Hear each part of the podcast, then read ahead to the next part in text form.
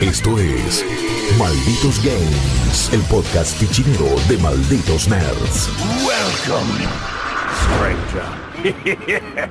Muy buenas a todos amigos y amigas, ¿cómo están? Bienvenidos a una nueva edición de Malditos Games, el podcast gamer de Malditos Nerds. Hoy tenemos un Frankenstein, porque no hay otra cosa para definir esto. Van a ver a Guillo acá, no, no lo ven, ahora no está, Guillo, te extraño, pero va a estar, va a estar, no se preocupen, porque la semana pasada estuvimos mostrándoles en vivo por twitch.tv barra Malditos Nerds un poquito de Ghost of Tsushima Director's Cut, lo estuvimos comentando con Guillo y también les estuve comentando sobre la demo de Tales of Arise en vivo, pero lo van a tener acá como parte de este Malditos Games 159. Pero hoy me acompaña la genia de Flor Orsetti que nos va a estar contando todo sobre Rogue 96.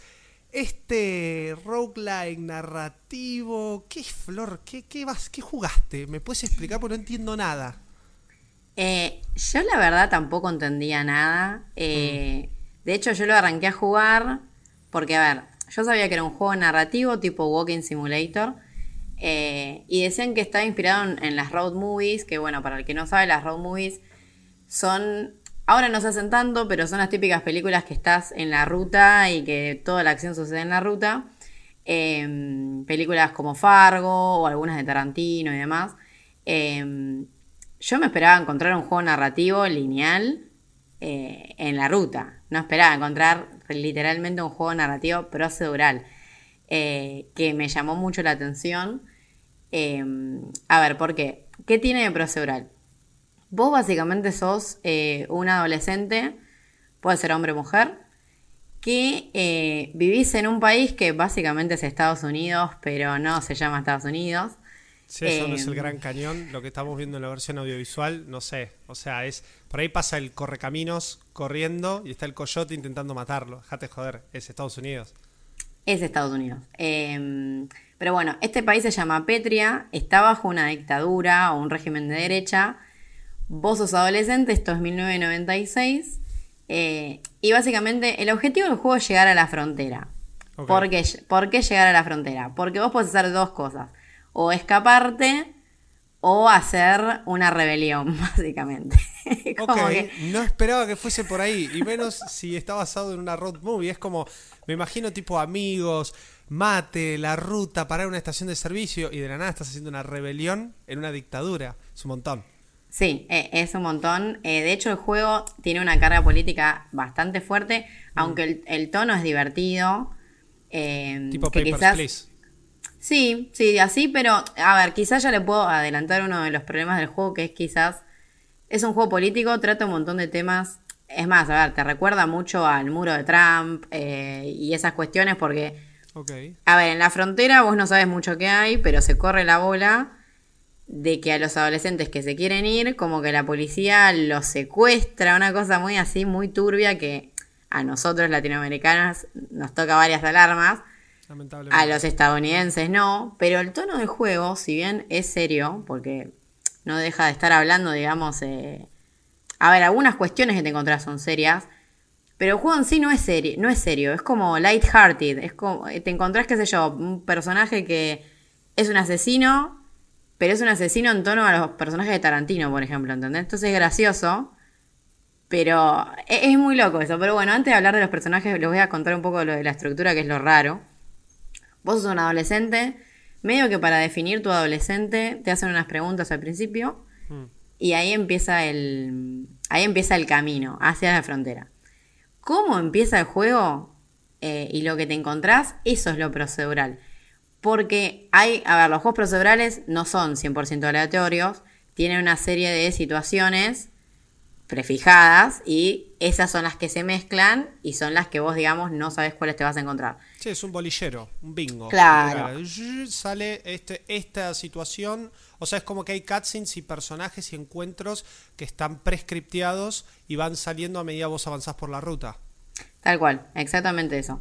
Okay, eh, este juego, que, que, bueno, ahí se lo vio un, un poquito en la versión audiovisual, es del director creativo de um, Valiant Hearts.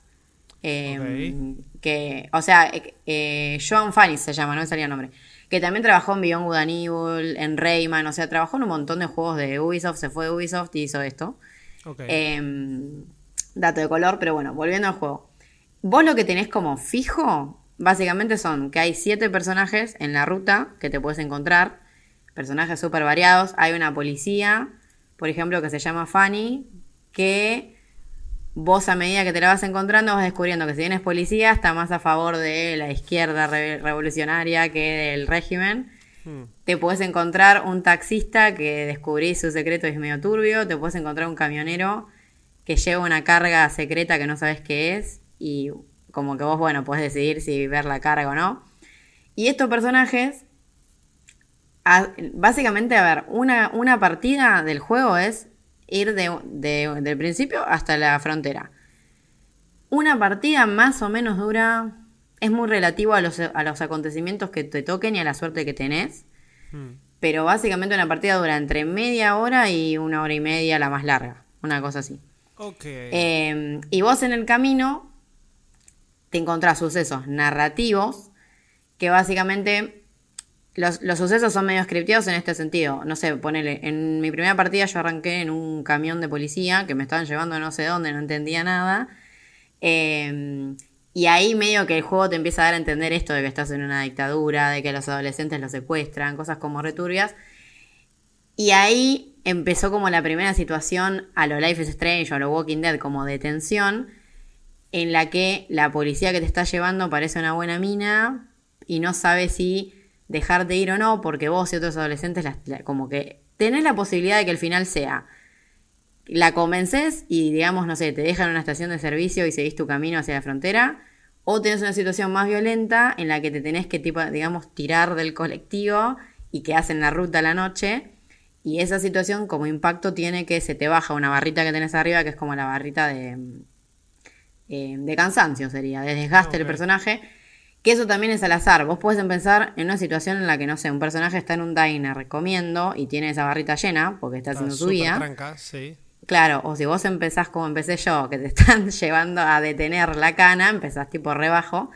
Y eso influye también, porque vos después tenés, digamos que comer, dormir, son cosas que tenés que hacer, Mm. que si no las haces y se baja esa barrita, perdés. Y también estas situaciones de tensión, en las que tenés opciones de diálogo para convencer a los personajes de lo que vos querés, eh, a veces tienen como un final malo. Porque, por ejemplo, hay posibilidad de que un personaje te mate, porque hay personajes que vos los Sí, empezás... lo podés ofender o podés tipo pudrírsela y pensando que va a salir todo bien y no sale todo bien. Ok. Tal cual. Eh, y si te y- matan ahí termina la run. Claro, ahí terminaría la run. Lo que pasa es que estos personajes que te encontrás eh, en la ruta, que son siete, Sí. vos tenés como un medidor de eh, como de relación con esos personajes. Si vos lo llevas al 100%, que, que mm, hay, digamos, algo del progreso entre rutas que se mantiene, que eso es lo loco. Porque si bien cada ruta es una historia cortita de llegar a la, mm, a la La frontera, eh, hay cosas que se retienen. Por ejemplo, vos Tipo con roguelike. Claro, exacto, eso es lo que tiene de roguelike. Vos, qué sé yo, hay, hay un personaje que, por ejemplo, es un, eh, es un taxista Mm. Que vos después descubrís que es un asesino, básicamente. Esto es medio spoiler, pero, pero bueno, no voy a spoiler la situación porque es divertida y, y turbia. Escuchame, Eh, acabamos de ver en la versión audiovisual al taxista más turbio eh, de los videojuegos. O sea, es- me espero. Además, esto que estamos viendo es el trailer. Y en un momento el tipo le dice: No te olvides que tengo un arma. Es como, ok, listo, está, está bien. Bueno, no es, o al menos no parece al principio. Y ahora le están tirando plata a un auto de policía. Me parece impresionante esto. Y es como un minijuego. Eh, eso también voy a contar, pero bueno, eh, a lo que quiero llegar es que, por ejemplo, yo la primera vez que me encontré al, taxista, Hmm. como que le caí bien, porque medio que lo ayudé a tapar la turbidez que había hecho, re que como Sí. tipo jugando como mala, y le caí bien y ahí no, nece- no necesité como llevar el medidor al 100% de ese personaje, como que ya le caí bien de una, y me entregó una mejora, que eso es lo que se retiene, que las mejoras son mejoras, por ejemplo, la mejora de inteligencia lo que hace es que tenés más opciones en los diálogos.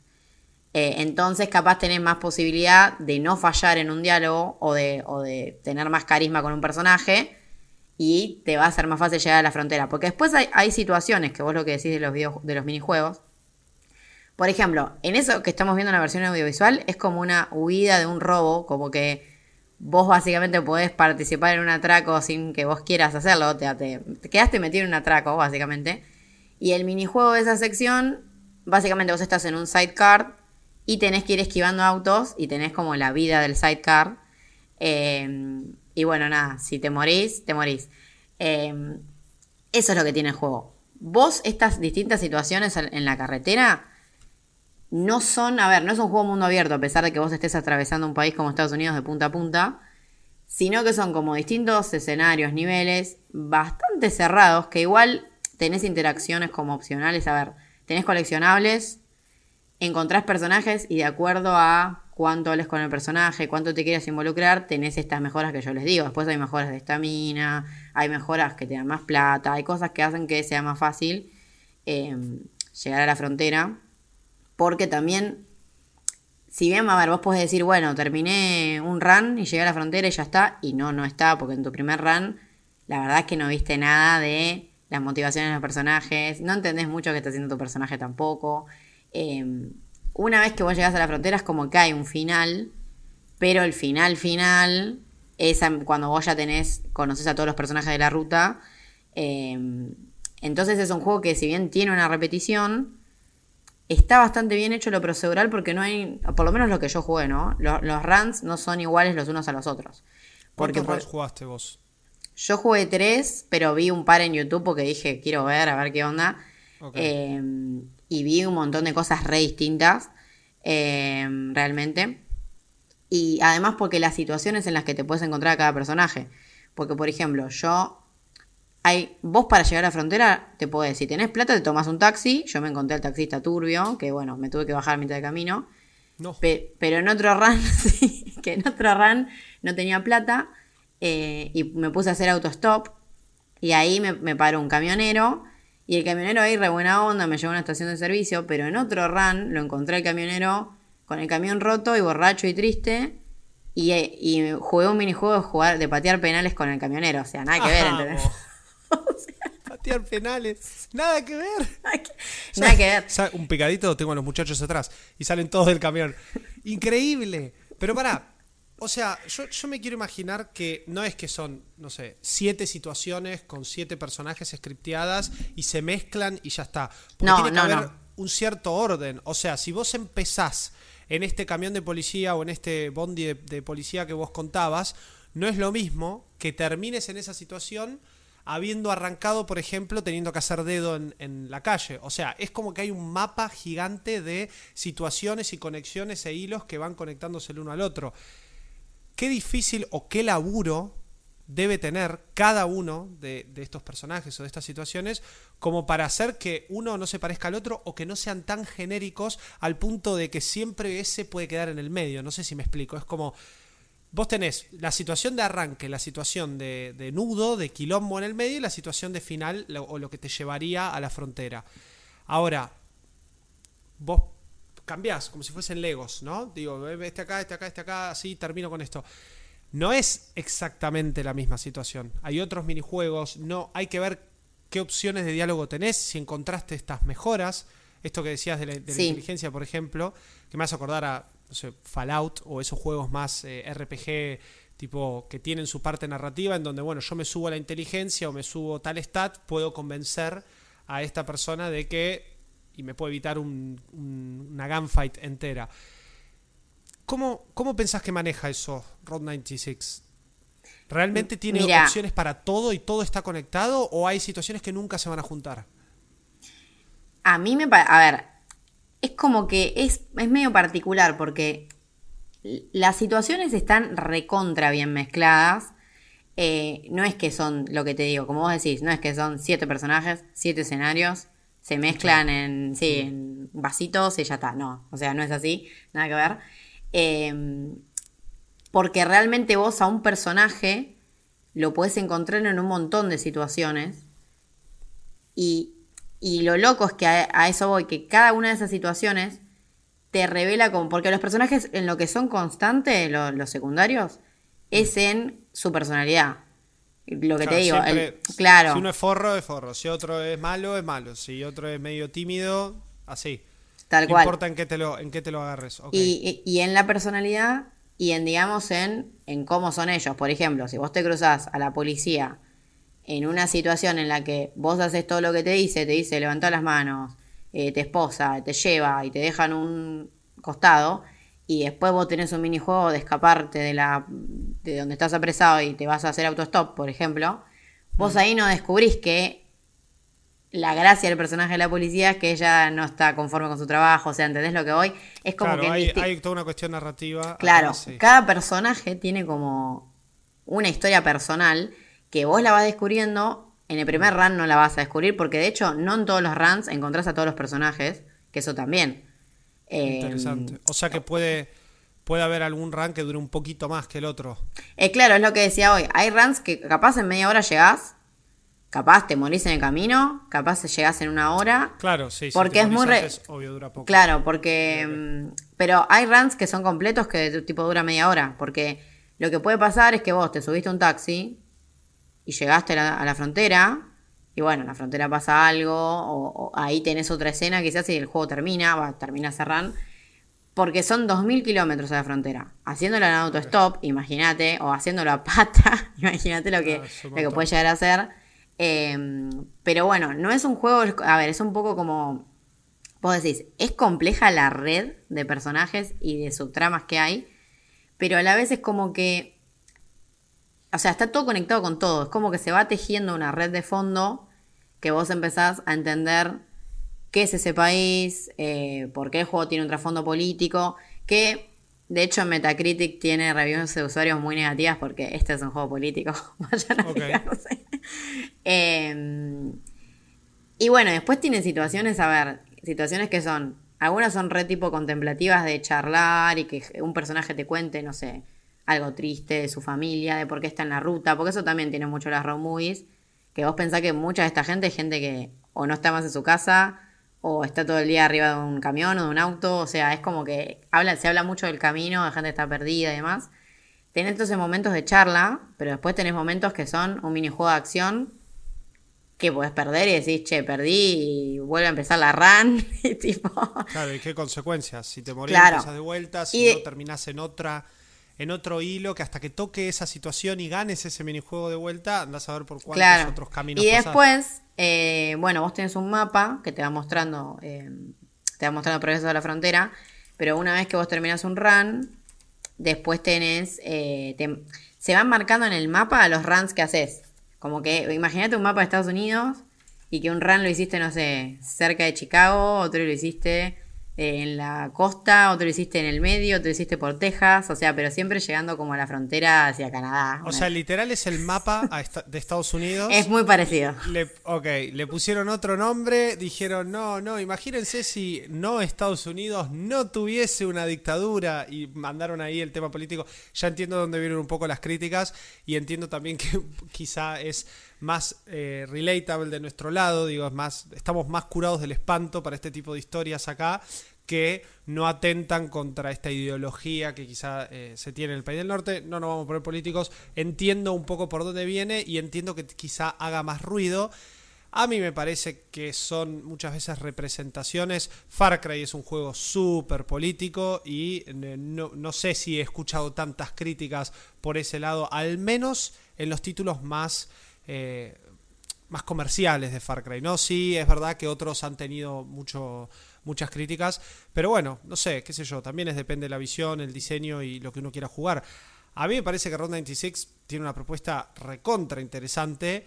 Yo no la dejaría pasar por el tinte político. Es más, hasta lo tomaría como una opción para después empezar a ver a futuro más de estas historias que me parece que llevan el juego narrativo, no suena re cliché esto, pero al próximo nivel. Porque una cosa es que vos tengas un Telltale, un juego de Telltale o un adventure game que tenga decisiones y justamente que eso se expanda, pero que vos siempre vas a empezar en el mismo lugar. Ya sabes más o menos cuáles son las decisiones que te van a afectar. Vos, Flor, a vos te encantan estos juegos, así que, digamos, sos como la experta en un poco en este, en este género. Pero distinto es a que, y, desde el lado del, del desarrollador, me imagino, esto, tener que estar va, desde el lado del desarrollador y del guionista, tener que estar craneando toda la red de situaciones en tu cabeza y decir, ok, bueno, pará, no me puede quedar ninguna situación sin conexión a la otra y ninguna puede ser igual a la anterior. Entonces, el grado de proceduralidad está quizá más en la mezcla, ¿no? En este popurrí que hace de, de encuentros de personajes y no tanto, pienso yo, en eh, qué, tan coherente termina quedando todo, porque se supone que está todo hecho para que quede coherente y no es infinito. No es un, algoritmo de generación totalmente random, porque el algoritmo no puede generar diálogos. Todavía no existen las inteligencias artificiales que piensan, por suerte. Entonces, digo, no es que podemos tener un Skynet. Eh, claro, literalmente con Skynet metido adentro y que cada vez que juguemos la inteligencia artificial nos diga otra cosa. Em, debe tener su límite, habría que ver cuántas horas totales de juego son, pero... No, mira, no sé cuántas... me llamó. Es que, a ver, no sé cuántas horas totales, em, pero, a ver, yo creo que yo no seguí haciendo runs porque, no, o sea, no jugué más, eh, digamos que quiero seguir jugando. Hmm. Em, pero es un juego que yo creo, por lo que estuve viendo de, otra gente y demás, que 8 horas seguro, 10 eh, horas tiene. Porque para que vos ves, digamos, toda la historia, todo el trasfondo que hay del, país y demás y todos los personajes, eh, sumado que además que esto no, a ver, puede ser una obviedad, pero hay juegos que tienen elecciones y tienen un solo final. Tiene un montón de finales, ¿eh? Pero un montón de finales. No, es que me imagino. Justamente por eso, si me decías, ponele siete situaciones que se entremezclan y todas tienen sus variantes, depende de cuál venga hacia cuál vayas, por lo que elijas, la que toque al final tiene que ser un mínimo un final. O por lo menos esa apertura al final, porque si llegases a la frontera y sería siempre el mismo, el mismo desenlace, sería un bajón esto. Pero además, claro, no, sí, pero un bajón mal. Eh, porque más allá de que a veces importa el camino, cómo llegas, digamos... Pero la propuesta de este juego es justamente para eso. Uno busca mezclar, eh, eh, hacer esta sopa de personajes. Mirá, si ahí está apuntándote con un arma corta. Eh, esta sopa de personajes para ver cómo, cómo terminan. Ocho horas con runs de media hora, una hora. Y son unas 8 o 9 variantes que te pueden ir tocando. Y, quizá un poquito más. No, sí, es que de hecho hay más posta. porque realmente es pero a ver, si no, lo, si no lo van a jugar, que en Steam el juego está a 800 pesos con impuestos incluidos. Y, está, y está en Switch, que yo creo que en Switch debe ser increíble, porque todos los juegos narrativos en Switch tienen su encanto, como las novelas visuales. Em, se ve muy lindo además el juego. Más allá de que usa todo modelos low poly, se, ve súper, súper copado. Y tiene, bueno, linda música indie, también a lo Life is Strange. Em, la estética es bonita, está bueno. Em, si no lo van a jugar, no sé, abran, busquen en YouTube un run de dos youtubers, van a ver que son total, pero parece otro juego, o sea, por eso te digo, son totalmente distintos. Porque a vos te puede tocar un run que les digo es súper de diálogo y no sé, y cosas re pacíficas, vamos al fútbol. O te puede tocar un run en el que estás en un atraco, te secuestran, eh, cosas, ¿entendés? Es todo mal. Claro, por eso. y eh, bueno, mira, ahí justamente creo que había como unos hashtags arriba en el trailer de la versión audiovisual y, exploraba la cantidad de posibilidades. No sé si era un número que representaba la cantidad de posibilidades. No lo creo porque 83.000 posibilidades me parece como un montón. Pero sí, o sea, veo que hay mil diálogos, mil cosas que condicionan esos diálogos, mil cuestiones que vos podés investigar, agarrar y que terminen estimo modificando la cuestión narrativa. Mi pregunta de Flor, ¿hay manera de hacer un seguimiento de todo esto atrás del juego? o sea, en el em, menú, por ejemplo, ¿tengo una manera de ver mi última run o las runs que tuve?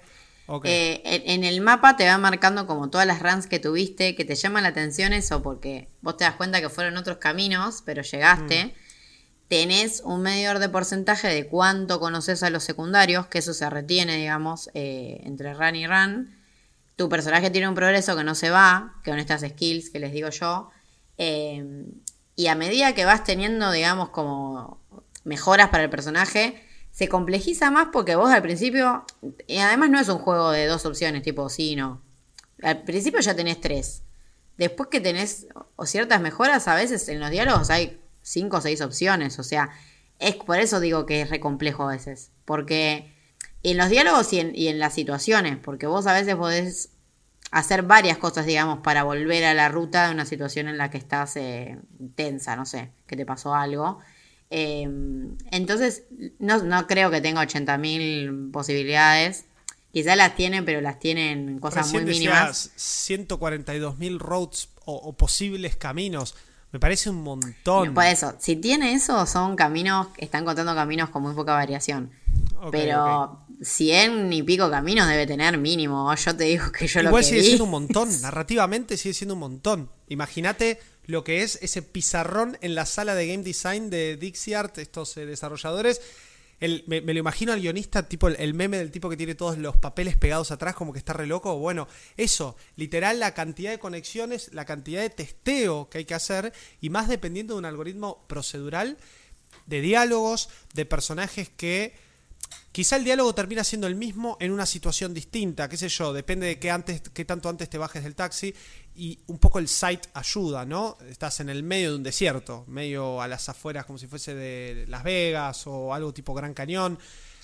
Si lo haces en más adelante, más atrás, quizá la situación es la misma, quizá un poco más adelante el juego también tira el RNG y de la nada te deja un palo ahí y vos el palo ese lo puedes agarrar para defenderte creo que es un poco ver para creer, ¿no? Quiero jugarlo, quiero hacer un par de runs, quiero discutirlas. Si, si hay algo que, me gustaría acá es hacer o, a charlar con vos o hacer un especial de che, y a mí me tocó este, y a vos cuál te tocó. No, y a mí este personaje me trató re bien. Y yo decir, no, a mí era un hijo de puta. O sea, como que hay, hay que ver la, la, la, a qué nivel de variación está. Entiendo el tinte político, entiendo que eso puede, puede llegar a como a no sé si la palabra es dañar la sensibilidad del que está del otro lado, pero sí entiendo que no a todo el mundo le gusta su dosis eh, política y de regímenes en los juegos.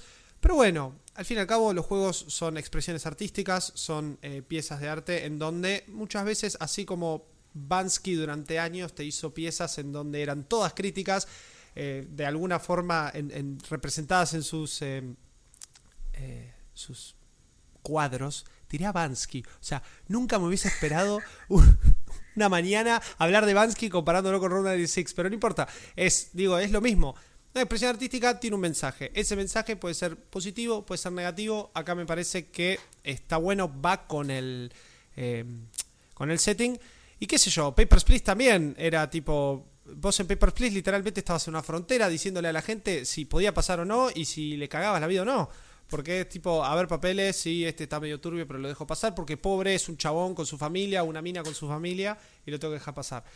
Eh, me fui por las ramas, no importa. Lo que quería decir es que me parece que la premisa está buenísima. Quiero ver realmente cuánto cambia. Eh, y me parece que el mensaje final quizás está bueno, porque es esto, es qué tanto puede variar el mismo camino o qué tanto la, la protagonista o el protagonista eh, pueden, en base a lo que elijas o cómo uno es, que le afecte a, todo lo que le está pasando alrededor en su vida. Tenía una pregunta más y me la olvidé. Eh, a nivel técnico dijiste que funciona bien el juego. Sí, eh, a nivel técnico es un juego correcto. a ver, no es una belleza en el mm. sentido de es un juego claramente low poly, caricaturizado.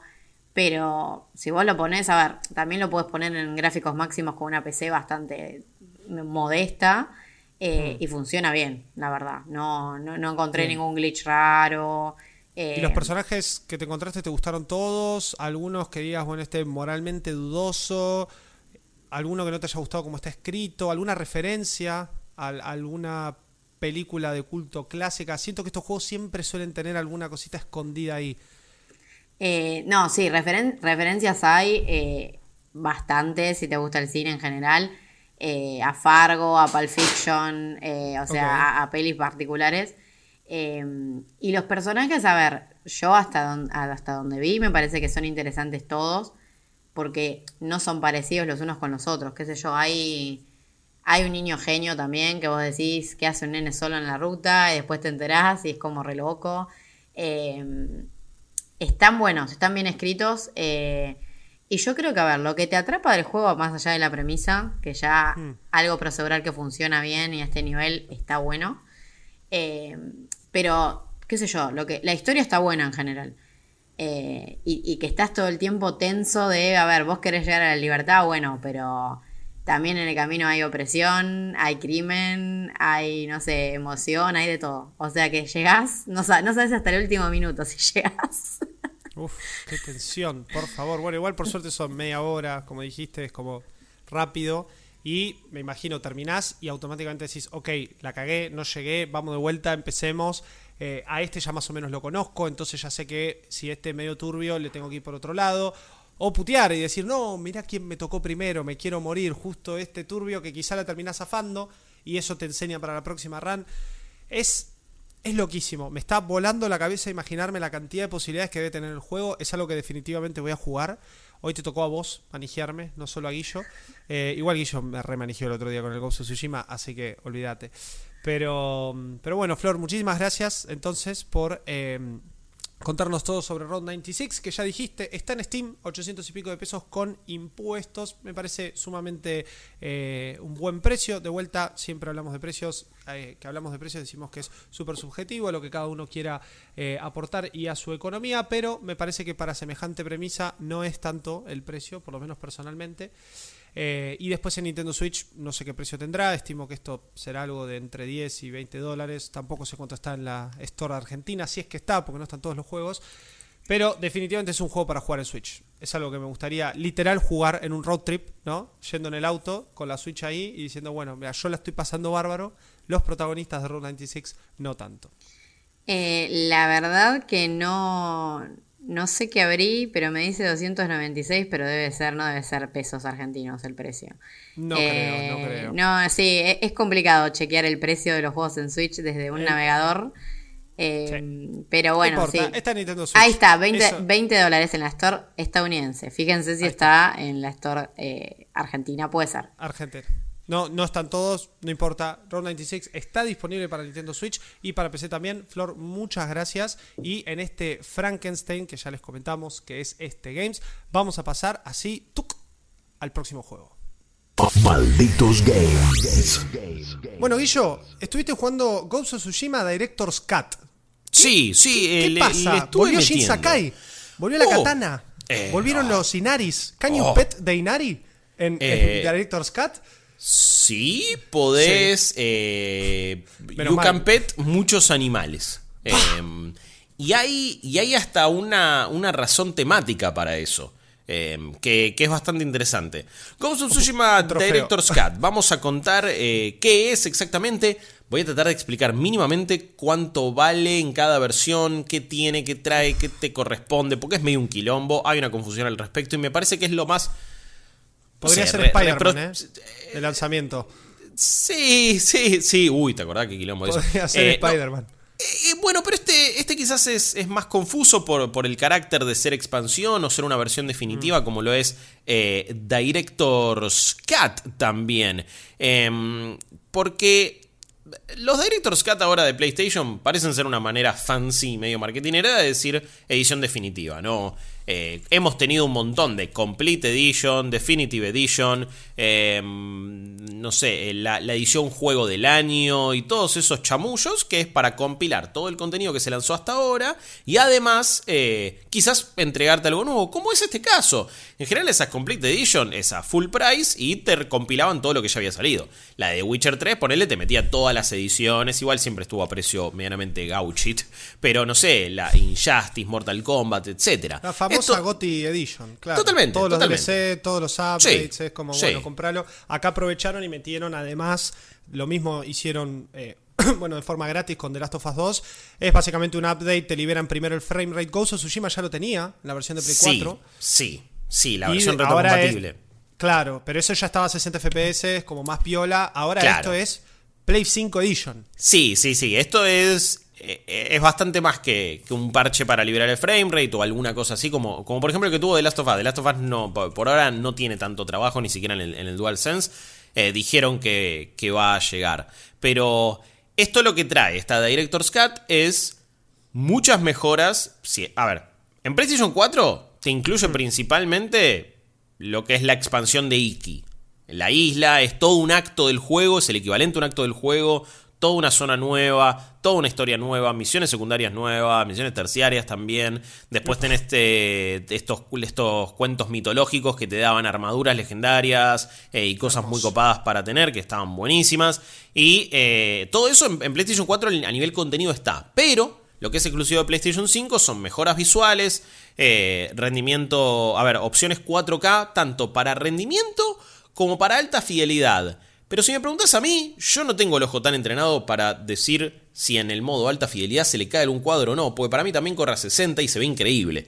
Eh, así que, ¿Tiene ray tracing el modo alta no, fidelidad? No, no, no, no, no, no, no. Ray tracing Claro. no, no, no tiene el juego, obviamente que hay algunas cosas que no tiene, pero sí se meterle ve. ray tracing a esto sin romper Sin todo. romper todo, y, sí. sí, sí, sí, No, agarrar la consola y llevarla al tope. O Claro. mínimo tiene que estar a 30 FPS. Igual, nosotros Hmm. decimos esto y después Ratchet and Clank hace un despliegue descomunal de Sí. un 4K dinámico con ray tracing o de un Sí. ray tracing 4K a 30. Sí. Lo que pasa es que en Ghost of Tsushima, o sea, ya de por sí está todo haciendo. Eh, todo la luz rebota Ese por todos lados. Mirá la vegetación que hay, sería No, imposible. sí, sí, sí, tendría que estar demasiado ajustado y entiendo que lleva mucho tiempo eso. Claro, no, no hay computadora en el mundo que te pueda correr algo así, más o menos. Eh, Pero, si le metes HDR, of Tsushima es. Dios. Eh, si tenés la suerte Paleta de colores. Obvio, ¿no? Si tenés la suerte de tener un display 4K, esto es una fiesta total. Entonces, exclusivo de PlayStation 5 son estas mejoras visuales, tenés audio 3D también, y eh, vas a tener lo que eh, es el lip sync japonés arreglado. ¡Vamos, carajo! ¡Sí! que sea exclusivo de PlayStation 5, eso. La Ah, ¿es exclusivo de PlayStation 5? Sí. Ah, no, no. Eh, Bueno. La excusa oficial o la razón oficial es que esto sucede gracias a que la PlayStation 5 puede renderear las cinemáticas en tiempo real y te lo puede acomodar. Mm, Esa es la excusa oficial. Shh. Después cada uno elige creer o no. Podés ser escéptico y conspirativo y decir, eh, uy, esto lo hacen para que te compres sí o sí la versión de PlayStation 5. Yo no sé tampoco si el lip sync japonés es el argumento de venta para millones de personas y que, uy, no, ahora sí me compro una Play 5, eh. Pero pará, ¿está el lip sync para todo el juego o solo la parte de Iki? No, no, no, para todo el juego está, está arreglado. Recuerden que todas las eh, novedades del Director's Cut es para todo el juego. Lo que ahora nos vamos a centrar es en la expansión. Pero bueno, el Director's Cut incluye todo el juego original, por supuesto. Claro, claro. Entonces, ¿qué, qué sentido tiene decirte que, que porque las cutscenes en tiempo real en PlayStation 5 si son las mismas cutscenes de antes? O sea, las tuvieron que rehacer. No, a ver, desconozco cómo es a nivel técnico, la verdad. Eh. Desconozco si, si quizás lo podían hacer en las cinemáticas que son más bien película o en los diálogos que sí se tienen en tiempo real con el, con el mismo motor del juego. Que igual Claro. todo está hecho con el mismo motor del juego, pero hay una diferencia entre las cinemáticas, porque de hecho en la Director's Cut las cinemáticas en Play 5 siguen corriendo a 30 FPS, pero diálogos que vos tenés con personajes sin ser cinemáticas van a 60 FPS, Claro, entonces... porque esas son in-game. Las otras son pre-render, están ya preparadas. Y esas sí. son las que tienen que rehacer con el lip sync porque literalmente es un video pegado en la pantalla. Eso mismo, eso mismo. Bueno, rari, pero seguimos. Seguimos con el resto de la ficha. Sí, de nuevo, no es lo más lindo del mundo y, y- y desconozco si está lo suficientemente justificado o no, pero es así.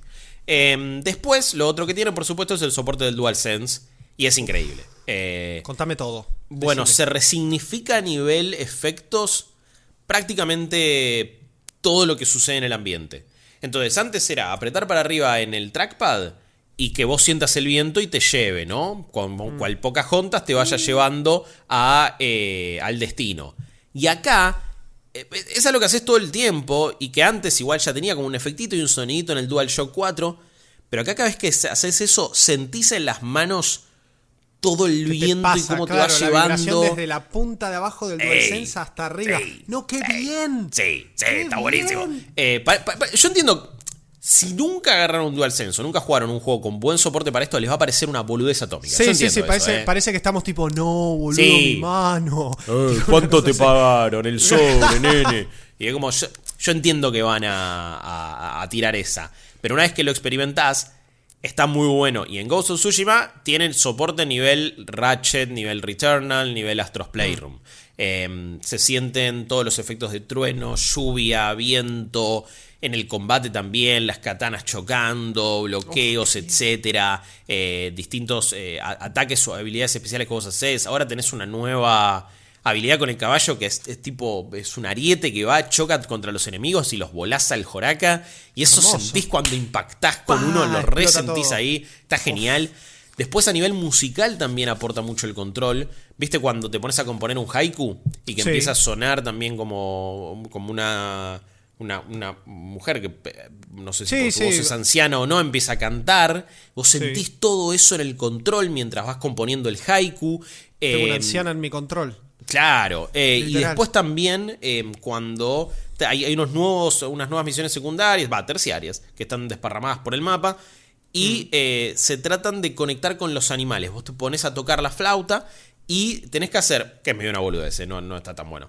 Te pones a hacer con el control de movimiento, o sea, con, con el motion sense o como se llame, eh, un medio como si fuera el SingStar, viste que tenés que ir cantando eh, y vas y venís, vas y venís, vas y venís, eh, por justamente una, una- una- unas ciertas líneas y cumpliendo ese patrón. Y eh, ahí vas como a conectar con los animales, te dan un amuleto, te dan un- uno de los encantos. Y está bueno porque conecta a nivel narrativo con tu madre, con la naturaleza. Hay una conexión en la, en la expansión de Iki eh, y en, la, en esta isla mucho más importante con la naturaleza y con los animales. En un momento te encontrás con gatitos eh, y te haces amigo y sentís el ronroneo en el DualSense y es lo más lindo que me pasó en, en- en Neko-chan. mucho tiempo. Eh, sí, sí, sí, sí, es, es impresionante. Em, pero impresionante si sos muy gatuno como yo, ¿no? Porque también te puede, entiendo que te pueda parecer una boludez. Vamos a lo que respecta a eso. A ver, eso es lo técnico. Se ve increíble el juego. Ya se veía increíble. Yo lo jugué en una Play 4 de lanzamiento. Para mí es uno de los juegos más lindos que alguna vez se hicieron. Eh, pasé más horas que antes con el photo mode. Después, eh, a, a nivel visual, es, es impactante y tiene una dirección artística única. Me parece Primero que. tenía con la Sí. Play 4 Pro un, un escale a 4K desde esa 2K que, que hacía la, la PlayStation 4 Pro. Que honestamente llegaba un punto en estos juegos donde no importaba, porque Mm. todo se ve tan bien, todos los colores, eh, la vegetación, Sí. la, la diferencia de biomas en todas, en las tres islas, es la verdad, la verdad, honestamente, yo nunca me pasó de decir, de no pensar en, en uno de estos últimos juegos de PlayStation 4 y ni hablar ahora en PlayStation 5, de no pensar en, en que la textura, que el borde, que esto, no, no, directamente disfrutar lo que Ghost of Tsushima nos ponía enfrente, que es Sí. un espectáculo visual y que ahora imagino, como dijiste, 4K, 60. No, es, bien. es, es aún más, más impresionante cuando lo ves en, en PlayStation 5, sobre todo en mi caso fue el salto de verlo en Play 4 a verlo en, en PlayStation 5 ya con esta, actua- esta actualización. Eh, me parece que está bien, no tendrá cosas como ray tracing, no tendrá algunos otros chiches visuales o avances tecnológicos que tuvo Ratchet, que tiene Returnal, que tienen algunos otros juegos de nueva generación. Sigue siendo un juego de Play 4. O sea, Eh, en e- sí, en, en- en- en la base y en la construcción sí, pero a lo que voy es. Si a vos te dicen que este es un juego de nueva generación, me parece que eh, pasa. Se ve, se ve tan bien que decís, sí, dale, de una.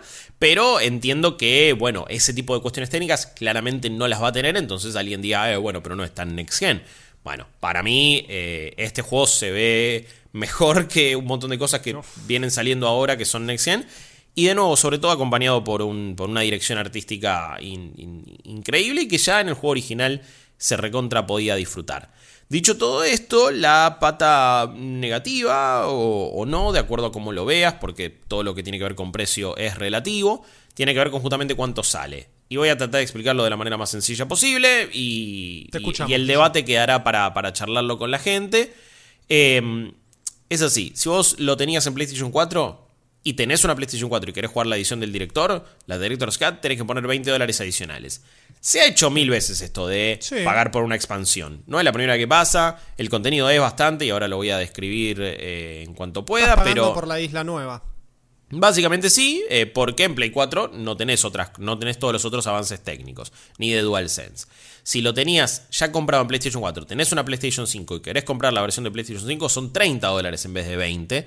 Esos 10 dólares adicionales tienen que ver con todo el trabajo técnico, DualSense, Lip Sync, audio 3D, etcétera.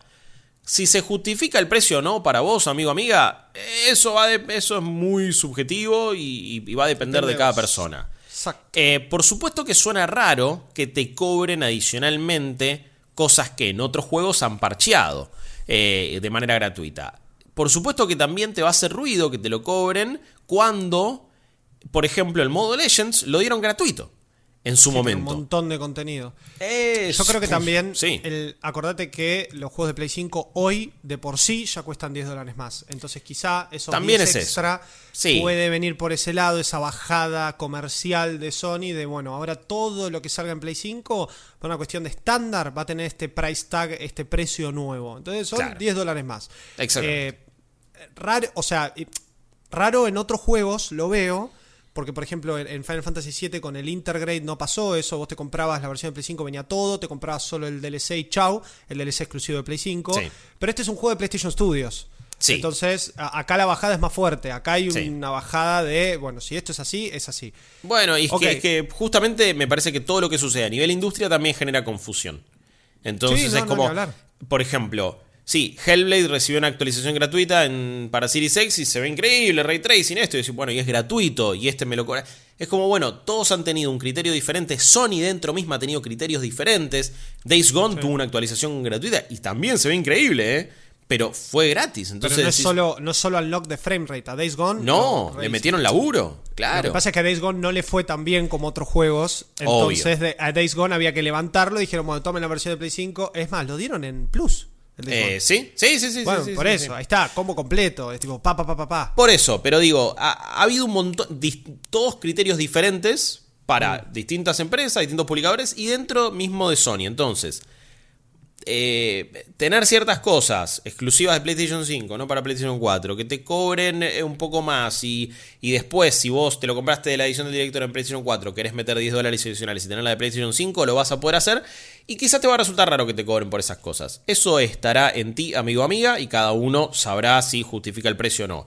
Por supuesto que estando de este lado del mundo, cuando hablamos en dólares, siempre todo se siente mucho más encima. Exactamente. Eh, sacando de lado el tema del precio, ¿qué es lo que te ofrece como novedad y como nuevo toda esta, esta Director's Cut? Primero lo que ya les había contado, después algunas cuestiones en el juego que tienen que ver con nueva armadura, nuevas habilidades, nuevas cosas para el caballo, eh, la posibilidad de armar los loadouts de las armaduras, que es súper cómodo y me parece que tenés que meterle mucho más. Y en la expansión, en la isla de Iki propiamente dicha, es contundente, es toda una zona nueva, es la ¿Qué duración de un tamaño acto... tiene de las tres islas?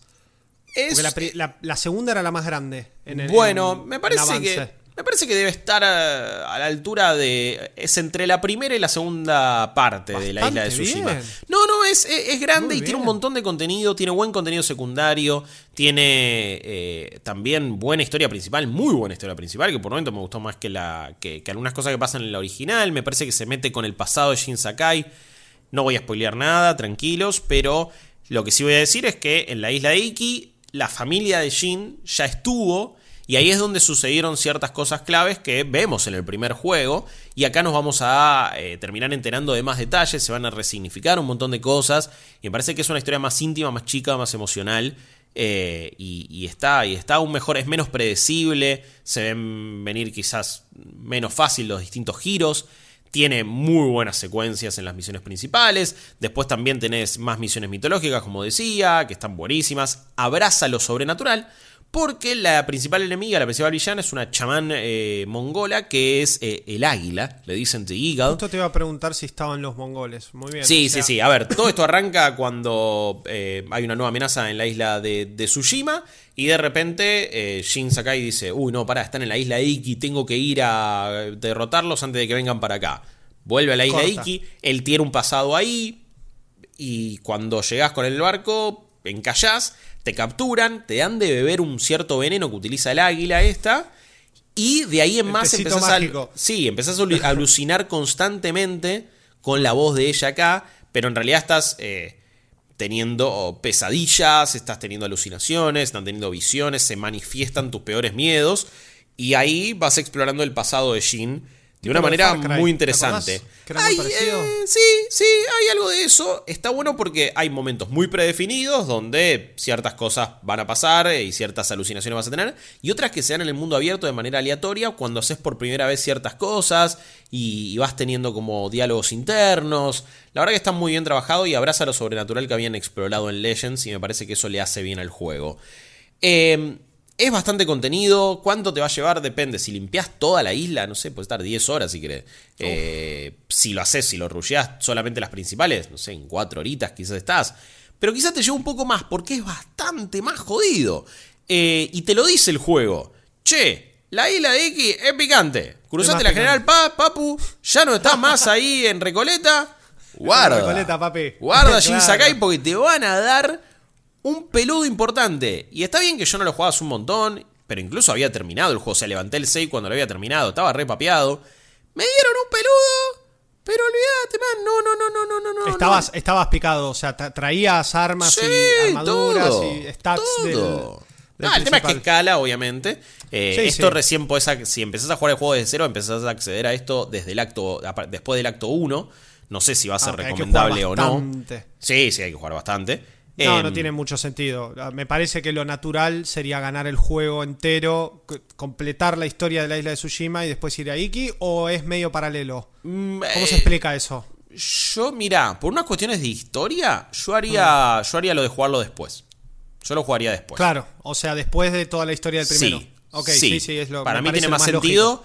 Y quizás es hasta criticable. Bueno, e- es entendible. No sé si es criticable, pero es algo a recalcar. Porque en teoría vos. Bueno, después del acto 1 podés decir. Para mí hay cosas que no tendrían tanto sentido. Es raro. Yo entiendo que. Que eh, eh, es un problema inevitable, pero, pero yo lo jugaría después de, de haber Los que terminado peor la el juego pasan base. Son los que perdí, si perdiste el save de la Play eh, Oh, 4 sí. o de la Play 4 a la Play 5, una Sí. cosa así, Sí. eh, porque te tenés que fumar todo el acto 1 de nuevo, que obviamente si lo estás jugando en Play 5 tenés todas las mejoras gráficas, así que God, pero eh, pasa que eso, digo, te- es, es la el, la- el único escenario donde Mm. me imagino que es, uy, qué paja. Pero después de eso, a ver, si vos ves que de la nada la historia queda descolocada o que es muy picante, y por algo es, ¿no? Sí, O sea, si te sí, no, no, no, tiene sentido. Eh, hay, hay chamanes ahora que bufean a los enemigos, entonces tenés que ir a buscarlos primero. También tomando No, algunas fantástico. cositas de Legends. Eh, eh, Tenés eh, enemigos que ahora tienen tanto una lanza como una espada como un escudo, entonces tenés que ir cambiando todo el tiempo en el momento las distintas posturas de Jin y cómo Estilos. pegarle. Eh, me parece que tiene un re laburo hecho. Es, la isla Iki es bellísima, tiene unas playas increíbles, bosques, montañas, tenés eh, incluso algunos campos de batalla de, que están como ya tomados por la naturaleza que son impresionantes. Eh, la verdad estoy súper contento con esta expansión, me pareció más que justificable para, para volver. Y, y encima, bueno, en nuestro caso, lo- al poder disfrutarlo en PlayStation 5, tenés la versión definitiva también a nivel visual. Y me parece que lo que, lo que bueno, ya para ir cerrando, tiene acá PlayStation su- una de sus nuevas grandes franquicias. Por el éxito que tuvo el juego el año pasado, ya van a hacer la película. Y esto me parece que también va a revitalizar el interés. Y, y es un. Sin dudas. eh, es, es un must, ¿no? Como se dice, es uno que no te podés perder. Si no lo jugaste antes, esta es la versión que tenés que jugar sí o sí. Si te compraste una PlayStation 5, esta es la razón por la cual te compraste una PlayStation 5 entre, entre los otros exclusivos, pero este, este tipo de experiencias también. Y espero que lo, que lo puedan disfrutar tanto. Yo es un juego que en el lanzamiento me había gustado, pero no me había volado la cabeza. Con el tiempo me fue gustando cada vez más. Con Legends se le agregaron buenas cosas. Y ahora tenés una expansión muy buena. Entonces se me, se me revalora un, un montón Ghost of Tsushima. Eh, y sé además que es, como, es un fan favorite, ¿no? Un favorito de los fans porque ha calado muy hondo en la gente. Y me parece que, que eso bien, Sucker Punch se lo ha ganado. Sí, sí, Fue, sí, fue un totalmente. gran cierre de generación, creo, Ghost of Sí. Tsushima. Eh, en muchos sentidos tenía problemas que cualquier mundo abierto tiene, pero también es el culmine de años y años de juegos mundo abierto de la generación pasada. Saludos a... eh, ¿Es Lilo esa? La que está ahí. Eh, Eevee, Eevee tenemos Y- acá. sí. Ok, ahí. Si están viendo Eh, la versión audiovisual, está, está Eevee acá. Está ahí, mi amor. Eh, decía, digo, es, es la reivindicación de Sí. Montón de juegos de mundo abierto, toma cosas de todos lados Hmm. y las ejecuta en mayor o menor medida, bien o mal, porque hay cosas que, que se agarró de los juegos de mundo abierto que no están buenos. El, el completitionist, ¿no? Esta cosa de que haya mil cosas para agarrar, mil cosas para hacer, cosas por todos lados, medio como es, es el, no me acuerdo cómo lo llamábamos el año pasado, pero es la hoja esta, ¿no? De ir tachando. Ah, sí, que- el bucket list. Eso, exacto, el bucket list. Sí, sí. Eh, Pero bueno, digo, también es parte de lo que hizo Gozo Tsushima más largo, más interesante, un espectáculo visual que de alguna forma recorrerlo para lo que sea que estés haciendo está buenísimo. Así que parece que Director's Cut es is the way. Es la versión, eh, como dicen los pibes hoy por hoy, eh, God. God, God. del Es juego la es la God Edition Edition. ¿Para cuándo la God Edition, man? Así que sí, eh, la verdad es que lo, lo recomiendo mucho. Entiendo las reservas con respecto al precio, pero sobre todo más bien por lo que representa en el contexto de la industria de, che, algunas veces me lo dan gratis, otras veces me lo cobran. En sí, Sí, el sí. paquete de contenido nos han cobrado por expansiones toda la vida, o sea, tampoco es gratis hacer esto. Eh, Yo pagué pe- 30 dólares por un DLC de Kingdom Hearts 3 que es un boss rush. Que es, sí, y una cinemática y, distinta. y- y tres cutscenes, exacto. Sí, Entonces, yo no puedo hablar. Yo a esto lo tengo que bueno, pero al margen de eso, ciego, que tiene que tipo, ver. Bueno, pero ahí explotan, mirá, ahí, ahí sí explotan fanatismo. Acá me parece bueno. Sí, eh, como en su momento Witcher hizo Blood and Wine o Heart of Stone, que quizás terminen siendo expansiones igual un poquito más grandes. O sea, también ese es un caso bastante extraño. Pero costaban No sé, 30 de- dólares. de- Ma- Mass Effect me dio Lair of the Shadow Broker. Eran dos horas, son las mejores dos horas de la, de la franquicia. Entonces, esto no es la primera que pasa. No es que tampoco, Mm. uy, man, Sony de repente está eh, cagando a la industria con esto. Qué sé yo. Pero lo que sí genera confusión son esos 10 dólares adicionales de PlayStation 5 que me estarías cobrando en teoría por los avances técnicos que en otro lado me lo das gratis. Eso sí me parece que es como. que entiendo que pueda caer raro. A la vez, también, meterle soporte para el DualSense no es que apretas un botón. Hay gente que estuvo trabajando tiempo, No, cuesta dinero hacer eso. Sí, es tiempo. es Y, tiempo. y- y- y también me, eh, ha sido raro cuando algunas, cuando algunas veces te lo dan gratis y decís, bueno, qué sé yo, no sé. eh, eh, me parece que genera un, un- un- o siento un precedente y quizás después no se puede corresponder para otros estudios. Algunos estudios, sobre todo que son más chicos, a veces lo hacen gratis y otros estudios más grandes te lo terminan cobrando, como es este caso. Sea cual sea es el motivo, el resultado me pareció excelente. Eh, la historia ya nos dijo que cada uno en esta nueva generación está haciendo un poco lo que se le canta y Va, creo que mal, también el contexto mal. pandémico eh, lo está, Sí. Eh, lo Sí, está sí. avalando. Ya se irá acomodando. Guillo, te despido con una Sí. última duda. Decime. ¿Cómo es el traspaso del save de Play 4 a Play 5? Ah, es más fácil de lo que parece, pero entiendo Bien. la confusión. eh, porque es confuso y no es. Listo, chao, nos vemos. Eh, si lo subís a, PlayStation Plus, a la nube, Hmm. igualmente vas a tener una opción en el menú principal de PlayStation 5 que dice transferir tu save de PlayStation 4, elegir la opción de la nube, pim pum pam. Eh, no, perdón, ya va a estar en tu, en tu Play y te va a aparecer el save ahí. ¿Querés cargar este? Sí, dale, perfecto, pum, arrancás. Desde donde estabas, New Game Plus, eh, Continue, lo que sea. Y eh, si lo tenés en un pendrive, lo mismo, lo pasás primero con el pendrive a tu Play 5 y, desde levantás. esa misma opción del menú lo cargas y ya está. Ok, pero tiene que estar local en la consola el save de Play 4 Sí, para sí, que el juego lo levante. Tanto a través de la nube como a través de un pendrive. Eh, no es lo más cómodo del mundo. Tendría que tener una nube interna como el Sackboy, que encima también es, es de ellos. O sea, sí, tendría que tener el Smart Delivery y la nube y todo integrado como tiene Xbox. Lamentablemente También. no sucede.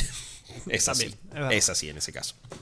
Bueno, y yo, muchas gracias entonces No, por, por todo favor. sobre Ghost of Tsushima Director's Cut, que ya tienen la review en eh, www.malditosnerds.com, escrita acá por el señor Guillo Leos. Y bueno, para eso está este podcast, para semana a semana contarles lo que estamos jugando. Malditos Games. Bueno, Guillo, yo te Sí. voy a contar entonces qué estuve jugando esta semana. y esta semana estuve jugando la demo de Tales of Arise, que está disponible desde el 18 de agosto Sí. en exclusiva para eh, PlayStation 5. No sé si está en Xbox, ya ni me acuerdo si sale o no sale. Sé que en PC la demo no está. El juego va a salir en PC. Sale para, Eh, para Xbox también. La demo. Eh, ah, eh, la de. Ah, porque Epa. la demo decís que es exclusiva. Claro, porque la demo, de, la demo de Scarlet Nexus era exclusiva de PlayStation y de Xbox y Ah, no estaba en PC tampoco, pero el juego también eh, salía. Eh, Parece que en Xbox está. Bueno, Parece. bueno, bueno, perfecto, perfecto. Sí, sí, la demo entonces salió en Xbox y en PlayStation 5. Una demo que voy a empezar con, con lo malo, voy a empezar con eh, lo- mis reservas, pero porque es posta lo único que encontré, que encontré jodido. ¿Yo qué? Tales of es una saga que viene Sí. hace añares. Está desde la. PlayStation 1, es una saga súper, súper eh, japonesa, Sí. súper, súper JRPG. Atravesó absolutamente todas las consolas habidas y por haber. Hay algunos exclusivos, o había algunos exclusivos de Xbox, como el Vesperia, que Mm. terminó saliendo en Switch. Son todas historias distintas, a menos que se aclare específicamente. Pasa un poco como los Final Fantasy, que tenés 10, 10, 2. Bueno, 10, 2 claramente es una continuación. Eh, Tales of Symphonia, que es uno de los más conocidos, de los más, más referentes, con Lloyd como protagonista, uno de los mejores protagonistas de un JRPG ever. Eh, tiene su continuación también en Wii, que es Tales of Symphonia Night of Ratatos, también juegazo con otros protagonistas, pero en general los Tales of son todos sus historias eh, aparte. Entonces, el último que salió fue Tales of Berseria, que está muy muy bueno. Bueno, Cilia y Cilia 2 también. Eh, pero digo, Tales of Berseria fue el último que salió hace ya bastante, creo que 2017 fue que salió el último. Y, digamos, nos anunciaron Arise en la E3 2018 y medio como que ese era el futuro de la saga. Habíamos visto un apartado gráfico mucho, mucho más eh, interesante, un sistema de combate que se veía mucho más eh, dinámico y un sistema de combate que más allá de ser más dinámico, al igual que el resto de los Tales, es un sistema de combate complicado. Es un sistema complejo. ¿Por qué? Porque hay combos de skills, hay esperas entre skills, hay mucha, eh, mucho cambio de personaje, hay como quichicientas habilidades en conjunto que pueden hacer todos los protagonistas entre sí durante el combate. Un combate que no es por turnos, y que en los anteriores Tales no terminaba de ser del todo de acción. Era como que vos te podías mover por el mapa, pero cuando tirabas un, tocabas un botón y tirabas una habilidad, es, el personaje avanzaba si era melee o lo tiraba si era de rango, pero es como que todo se frenaba hasta que vos no terminabas de hacer la habilidad. Y a medida fue avanzando ese, ese combate en los distintos eh, Tales, después esas habilidades se, se pudieron encadenar, los protagonistas empezaron a tener como poderes especiales, como fusionarse con otros personajes y hacer un combate mucho más eh, rompe todo, mucho más luces por todos lados. Pero quiero remarcar esto. Quiero remarcar que Tails, a mi parecer, tiene un sistema de combate que se va complejizando y que tiene una curva de aprendizaje bastante, bastante interesante. Que en general los juegos, como son larguísimos, porque son JRPGs largos, te, acompañan, porque vos empezás con un personaje, se te suma otro, y ahí aprendes a tirar habilidades en conjunto o a llamarlo como soporte. Después se te suma otro, después se te suma otro, terminás con una party de 8 personajes, en donde tenés que estar como cambiando, porque la party principal son 4, y después vos podés ir como usando la reserva para distintos combos. Entonces, como el combate de Tails es complicado, más allá de que en Arise está mucho más dinámico, mucho menos espera entre skills, se pueden combiar muchísimo más, hay un montón de habilidades, como dije, en conjunto para sumar a esos combos y habilidades especiales de cada personaje. Eh, la demo empieza cuando vos ya estás en nivel 25 y tenés a prácticamente todo el roster de personajes. No es un spoiler, porque está muy bien que te quieran mostrar, así como estamos viendo en este trailer en la versión audiovisual, que Sí. te están como contando todo lo que hace cada uno de los personajes y sus habilidades especiales, que como verán, todas tienen unas animaciones del rejoraca. Po- a- Podés usar a cualquiera en combate, podés usar a cualquiera en el, en el field, es, eso es indistinto. Bueno, justamente el tema de animaciones fue quizás de lo que más me había llamado la atención. Ahora quiero ver Porque qué onda además- jugabilidad. Porque además justamente las animaciones y a nivel visual el juego mejora muchísimo, ni hablar de que esto es algo que encima llega ya para nueva generación, pero mejora muchísimo lo que era el engine viejo de los Tales, que era ya algo que había quedado viejito, ya en, en Berseria se sentía mapas muy poco poblados, no solo de enemigos y de NPCs, sino que mapas súper, súper chatos a nivel texturas y demás. Eh, pero acá no es el caso. Tales of Arise se ve bárbaro. Tales of Arise tiene mucho para interactuar en el mapa, mucho para explorar. Los mapas parecen lineales, pero hay un montón de recovecos donde vas a encontrar un montón de, de cofres y cosas y bichos para matar. Una historia sumamente interesante que no voy a contar nada porque tampoco se entiende nada. La demo es como dije, arranca en nivel 25 con todo el roster, te explica el combate. pero ¿Cuántas horas pensás que son esas dentro del juego, en un JRPG eso? Cuando No, es, no, la demo dura, o- o- si No, no, pero todo, digo, hora y media, no mucho. Eh, no, o sea, ¿cuánto tendrías que haber jugado para estar en ese ¿Para momento? llegar a eso? Claro. No y sé, 20 ¿viste? horas. Claro. 20 es una horas, cosa 25 así. horas, más o Sí, menos. sí, claro. sí. Bueno, y es justamente esa es mi principal crítica de la demo. Ok. Me parece que la demo de la nada te larga a un, a un momento del juego y te explica todo, te bombardea. Está bien, es una demo, no tiene límite la demo tampoco para jugarse como algunas, entonces vos podés explorar todo tranquilo. Pero los bichos son picantes. eh, digo, el, el sistema de combate al principio parece un quilombo porque tenés todas las habilidades, prácticamente, o bastantes habilidades. Y el hecho de que de la nada empieces a conviar confunde un poco. Entonces, esa es mi principal crítica para la demo. Yo la hubiese hecho desde el principio o desde un punto un poco más fácil. Quizá después del pero- prólogo, ponele. Exacto. Claro. Pero entiendo que también tenían que mostrar al resto de los personajes. Sí. Y no está bueno hacer, por ejemplo, lo que hizo Bravely Default 2 con su demo, que era otra cosa completamente distinta, que jugabas como 8 horas de demo y después eso no se podía ni traspasar al juego. Uh, no, ni tenía nada que ver. Sí, era un montón. Era un montón. por eso, por amigo. eso. Es el Dark Souls. claro. Sí, sí. Exacto. El Dark Souls de la demo termina siendo. El Dark Souls de la demo, Claro. definitivamente. Eh, pero también lo que pasa es que, digamos, al, no, al ser tan avanzado en el juego, no te terminas spoileando mucho, no entendés mucho el contexto, no te Mm. muestran nada importante y al final de la demo, depende qué personajes elijas al principio, que igual los puedes usar a todos en la demo, vas a tener una cutscene final distinta Mm. que te va a explicar un poco la historia del juego, que va a atravesar una historia principal, que son de estos dos protagonistas que estamos viendo. Uno se llama Arten y, el otro, y la otra se llama Shannon, Sho- Shonan, eh, se me fue el nombre, estaba recién en pantalla, de la pibita. Ellos son medio como los Shionen, ahí está. Ellos son medios como los protagonistas. Como Sí. dije antes, los Tales of son todos distintos, los settings son distintos. La demo no me contó el setting de esto, más allá de que mira. el protagonista eh, hombre tiene una espada de fuego que tiene alguna significancia mágica y que la puede usar en sus combos. Y ella es una persona que inflige daño a cualquiera que lo toque. Eh, y él es una persona que no recibe daño de ningún tipo, lo cual es contraproducente porque vos te podés morir en combate, así que eso no lo entiendo muy bien. Claro. Pero, Hicimos un pibe cuyo poder es, es ser invencible. Pero igual se pero muere. puede morir, claro, exactamente. Pero no sé, fuera qui- de quizás eso, lo explican de otra manera. Digo, no, no sé. es que es- eh, eso es una de las confusiones que me dejó la demo. Ok. Eh, entonces, entren a la demo como una demo para probar la- el apartado Sí. gráfico, para explorar un poco los mapas, para conocer el, el voice acting. La demo tiene voice acting en japonés y en, y en inglés. Es una demo Eh, de. Perdón, es una demo de E3. Exacto, exacto. No es, es una no es demo que- tanto de consumo público, siento, ¿no? Totalmente, totalmente. Esto es una Sí. demo que podríamos haber jugado en el booth de Bandai Sí, cuando eh, yendo una E3 para probar principalmente el sistema de combate y que también me pasa eso, muchas demos en la E3, especialmente de JRPGs, me terminaban poniendo en un momento eh, muy complicado. Me acuerdo de la de Final Fantasy XV que te ponían en la pelea contra Titán y era imposible entender qué estaba pasando. sí. Eh, entonces, esa es mi principal crítica. Después, el juego en sí se ve bárbaro, tiene dos modos, el de Favor Performance y Favor Resolution. El de Performance vas a jugarlo a 60 cuadros por segundo con una resolución 4K dinámica. Se ve impecable. Esto está hecho en, en Unreal Engine, pero tiene como un tono más óleo, tirando un poquito a los cel shading, que es lo que nos solemos encontrar en los juegos tipo anime. Me gusta. Eh, un contraste un contraste bastante parecido a lo que vimos en Scarlet Nexus, ¿no? Que sus personajes eran como Sí. muy anime. Que Y se el resto de las para mí, cosas- a mí, a mí- a mí- a mí me encantó cómo se vio. O sea, está bien que es un cel shading Se- se ve muy bien. meramente típico de anime, pero me pareció con un grado de fidelidad mucho más copado. Por las dudas y, y- y para aclarar Hmm. lo, lo del poder de, de Alfen y eso, quizás es que no, no siente el dolor, no es que no reciba daño. Vamos a verlo.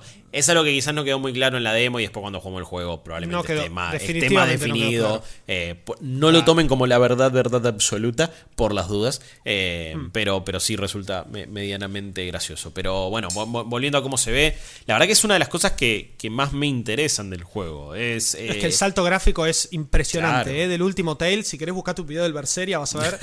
Berseria está Sí. buenísimo, es un juegazo, una gran historia, una protagonista femenina increíble, pero es, era el engine viejo. Esto es otra cosa. Hmm. Eh, y probablemente, eh, digamos, venga acompañado también de esta reivindicación que está teniendo Bandai como publisher en la nueva generación, que empezó muy bien, empezó con Scarlet Nexus, sí. una IP nueva, un juego que se disfruta mucho, que tiene un combate increíble. Un combate más tirando a lo action RPG, estilo eh, Nier Automata y esos, eh, esos RPGs de acción mucho más rápidos. Tales of no es eso, ni siquiera Ok. Arise, que tiene un sistema de combate mucho más movido, como expliqué hace un ratito, Sí. eh, que el resto de los Tales. ok, pero, pero, sí, digo, si lo comparás con Scarlet Nexus, no, nada es, que ver. es más JRPG, no por turno necesariamente, que un hack and slash, ponele. Más allá No de es que un hack- util- utilizan espadas en este caso. ¿no? Vos podés, te- tenés como, atacás con R1 y podés Sí. hacer un combo básico. eh, la- el tiempo entre skills y para generar los combos es bastante corto, entonces te da esa sensación, pero el juego tiene dos cosas. Tiene primero una penalidad por repetir muchos skills, que hace Sí. que si vos tirás siempre el mismo skill en tándem, eh, la skill termine sacando menos y el enemigo termine siendo más resistente a ese skill que vos le estás tirando, entonces te puede pegar en el medio y hasta cortar el combo. Hmm. Y además te vas a dar cuenta que eso se puede cambiar, el tiempo que hay entre inputs. eh, puede ser más largo, eso se cambian las opciones, puede ser más largo o más corto. Esto lo único que hace es que nosotros decidamos cómo timear esos, o sea, cómo eh, encajar cada uno de los skills en un combo, que hay un montón. Se puede hacer combos con nuestros compañeros, se puede hacer combos entre skills, cada uno tiene una habilidad especial que tiene que ver con cargar una habilidad, guardarla para después, tirar una bomba y hacerla explotar. Hay un montón de cosas que están súper, súper interesantes. Son como ocho protagonistas, todos con un sistema de combate distinto. Así que Epa, eso es está bastante. muy, muy bueno. Sí. Para todos aquellos que ya conozcan Tails, el sistema es igual, pero más dinámico. O sea, es- se pueden tirar los skills más rápido, hay más cosas para hacer, se puede esquivar mucho más rápido y los enemigos, tanto en animaciones como en inteligencia artificial, son menos duros y está todo mucho más. eh, tiene un pacing mucho más rápido. Ok. Para los que nunca jugaron Tails, no es Scarlet Nexus, eh, lo, lo explicábamos recién, no es eh, Final Fantasy XV, no es ni en pedo, ni era autómata, pero tampoco es ni un RPG de batalla por turno, ni Final Fantasy XII, que tenía ese sistema más libre, pero también eh, pausado y, y limitado a una barra de, de Es entre Xenoblade y Nino Kuni, ponele una cosa así. Si querés ubicarlo por ahí, No está sé, bien. estoy- te- Lo- te- no soy un Kuni experto 2, en JRPG, así que tampoco sé si lo estoy, estoy tirando fruta o no. Es que me pasa que Tales of siempre tuvo un combate que cuando lo veía en otros juegos decía, ah, esto es combate tipo Tales of. Ah, ok, está bien, está bien, Entonces es, entiendo. es tan, es tan grande la saga y es tan eh, genuina, digamos, en, ese, en, ese, en esa cuestión, el. Sí. sistema que tienen. Después se utilizó en otros juegos como eh, JRPGs que no debe conocer nadie, y ojo con lo que voy a tirar ahora. Estoy hablando de eh, Atelier Iris, de Arton Hélico. Bueno, Atelier Iris es un poco más conocido. Los Atelier en general son más Sí, sí, conocidos. me, me- me suenan. Y los últimos quizá adoptaron un poco esto, pero eh, Tales of Hearts, que por ejemplo fue uno de los primeros que jugué, no sé si no es el primero, no debe serlo, pero Tales of Hearts en PlayStation 1 ya tenía este sistema y era increíble y no había algo parecido a la época. Si me estoy confundiendo, eh, me lo, me lo Eh, pueden eh, decir en redes, pero, pero bueno. A ver, entonces, un sistema más dinámico que el resto de los Tales. Eh, un apartado gráfico muy, muy interesante, eh, muy genuino, muy, muy nuevo, que, que se nota tanto con eh, Scarlet Nexus como con Tales of Arise, que la apuesta de, de Bandai en la nueva generación, al menos en el apartado gráfico, es grande. Tales of es. Tales of Arise lo anunciaron en el 3 2018, después mostraron otro tráiler en 2019, quedó medio ahí en, en veremos. Sí. Pero se nota, tanto en su demo, y estimo que en la versión final se, sí se notará, que tuvo más tiempo de desarrollo y más presupuesto que Scarlet Nexus. ¿Y por qué lo digo? Opa, ok, mira. Scarlet Nexus tiene ese sistema de PowerPoint, me gusta decirle, que es como ese, esa cosa que te va mostrando a los personajes uno encima del otro y van apareciendo como si fuesen slides de PPT, una encima de la otra, eh, y te va mostrando justamente las, la- las conversaciones de los personajes con el personaje ahí parado, con su lip sync Sí, y todo, pero con el fondo medio apagado, medio... Símil novela visual. Exacto. Acá, acá, Tales of Arise lo hace, pero lo hace para ciertas conversaciones más secundarias. Ok, Y encima para para, todo, mí. casi. Exacto, y para mí lo hace mejor. Ah, epa, mira. Tales of Arise tiene más cutscenes. Hmm. Tiene animaciones de cutscenes muy, muy buenas, a diferencia de otros juegos de Bandai, que se caían a pedazos en animaciones de cutscenes. Más que Sí. nada estas cutscenes de hablar con uno y que sea en game esto, que no sea una Sí, pre-render y que de la nada estamos hablando. Exacto, y eso también se traslada a todas las animaciones, las de correr por el mundo, las de saltar sobre cosas, las de combate, todo, todo está mucho más pulido en un apartado gráfico, como dije antes, que puede ser tanto a favor de la resolución, que tiene algunas partículas más y un 4K constante, y a favor de la performance, que tiene un 4K dinámico con algunas menos partículas eh, y 60 FPS. Esa es la forma de jugar, definitivamente, eh, la de performance. No noté prácticamente nada de cambio gráfico entre uno y el otro, veremos en la versión final.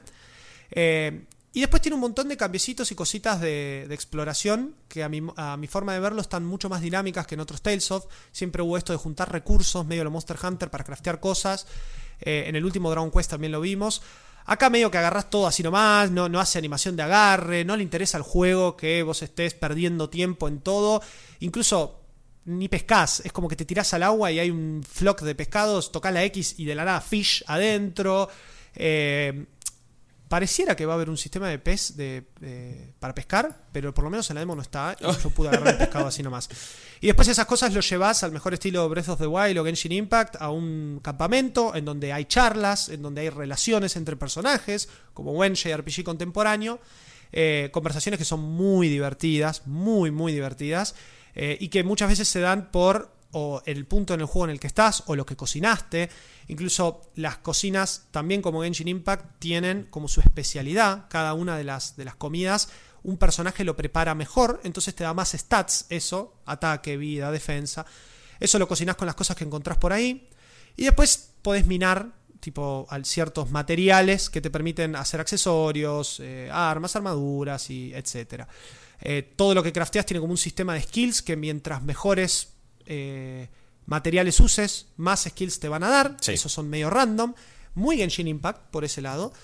Entonces, de alguna forma entiendo que Tales of Arise, por lo menos por lo que se vio en la demo, va a ser el Tales eh, un poco definitivo, con toda esta evolución de historia que tiene. A mí el combate me gustó mucho, gráficamente me gustó mucho. Bien. La historia puede ser que se caiga a pedazos. Sí, a y- ver, es una demo, todavía falta una bocha, pero hay, hay cosas para entusiasmarse y otras para ver qué onda. Como Exacto, y quiero, quiero decir eso, digo, Sí. eh, no te voy a decir que es el test definitivo por una demo, te voy a decir No. que a nivel combate está muy muy bien, Sí. muy muy bien, que era algo que Tales ya hacía bastante bien, acá lo hace mejor, a nivel gráfico está bárbaro, Sí. el voice acting está muy muy bueno y todas las cositas que hay para, para hacer y para explorar, la verdad que son amenas de un juego que nos va a tener probablemente 60, 70 horas clavados a la silla, como buen Tales of, son juegos largos, Como quizá buen más. JRPG, como buen Tales of, como todo.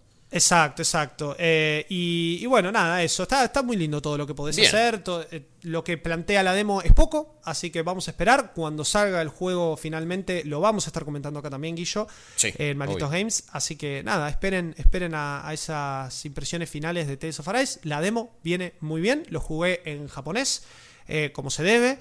No escuché el voice acting en inglés, así que ahí va la mía. Y prácticamente probé a todos los personajes y todos son muy, muy divertidos y diferentes de usar. Eh, así que una propuesta interesante. Propuesta 2 de Bandai en nueva generación.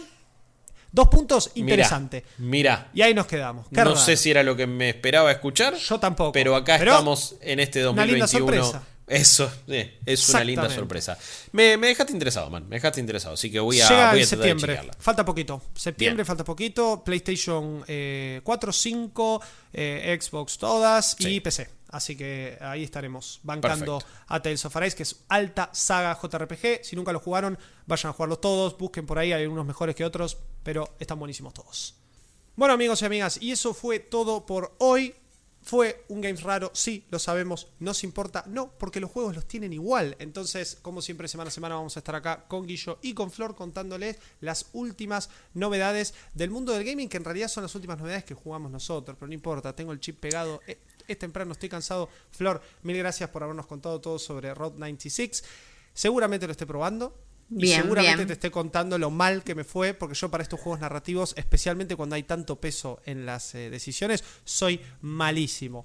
Eh, les conté todo sobre la demo de Tales of Arise, la verdad que la vengo pasando muy bien, la jugué un par de veces más, encontré algunas cositas que vamos a esperar al juego eh, final para ver qué onda y cómo las terminan manejando, pero definitivamente Bandai viene con una reivindicación bastante, bastante fuerte a lo que fueron sus últimos títulos de PlayStation 4 y Xbox One, o sea, esa generación, se están reivindicando bastante bien en lo que es esta nueva generación, que ya no es tan nueva, porque ya casi vamos un año de PlayStation 5, Xbox Series X en el mercado. Hay un montón para jugar y para eso estamos semana a semana. Como también Guillo les estuvo contando sobre Ghost of Tsushima Director's Cut, que nos vieron jugarlo en vivo, nos vieron también acá y la verdad es que la isla de es una maravilla. Así que vayan a jugar Ghost of Tsushima Director's Cut si tienen la versión de PlayStation 5 con todas las cosas que trae el DualSense y Guillo le estuvo contando. Si lo tienen para PlayStation 4, al menos por lo menos el contenido nuevo lo pueden tener. Y no quedó bloqueado detrás de una eh, consola de nueva generación. Pero bueno, esperemos que eso no se repita. Flor, muchas gracias por estar hoy acá y nos vemos la semana que viene, ¿te parece? Así es. Ah, Espero con otro juego bizarro, ojalá. Espero en otro juego bizarro. Chau, chau. Adiós. Esto fue Malditos Games, el podcast fichinero de Malditos Nerds.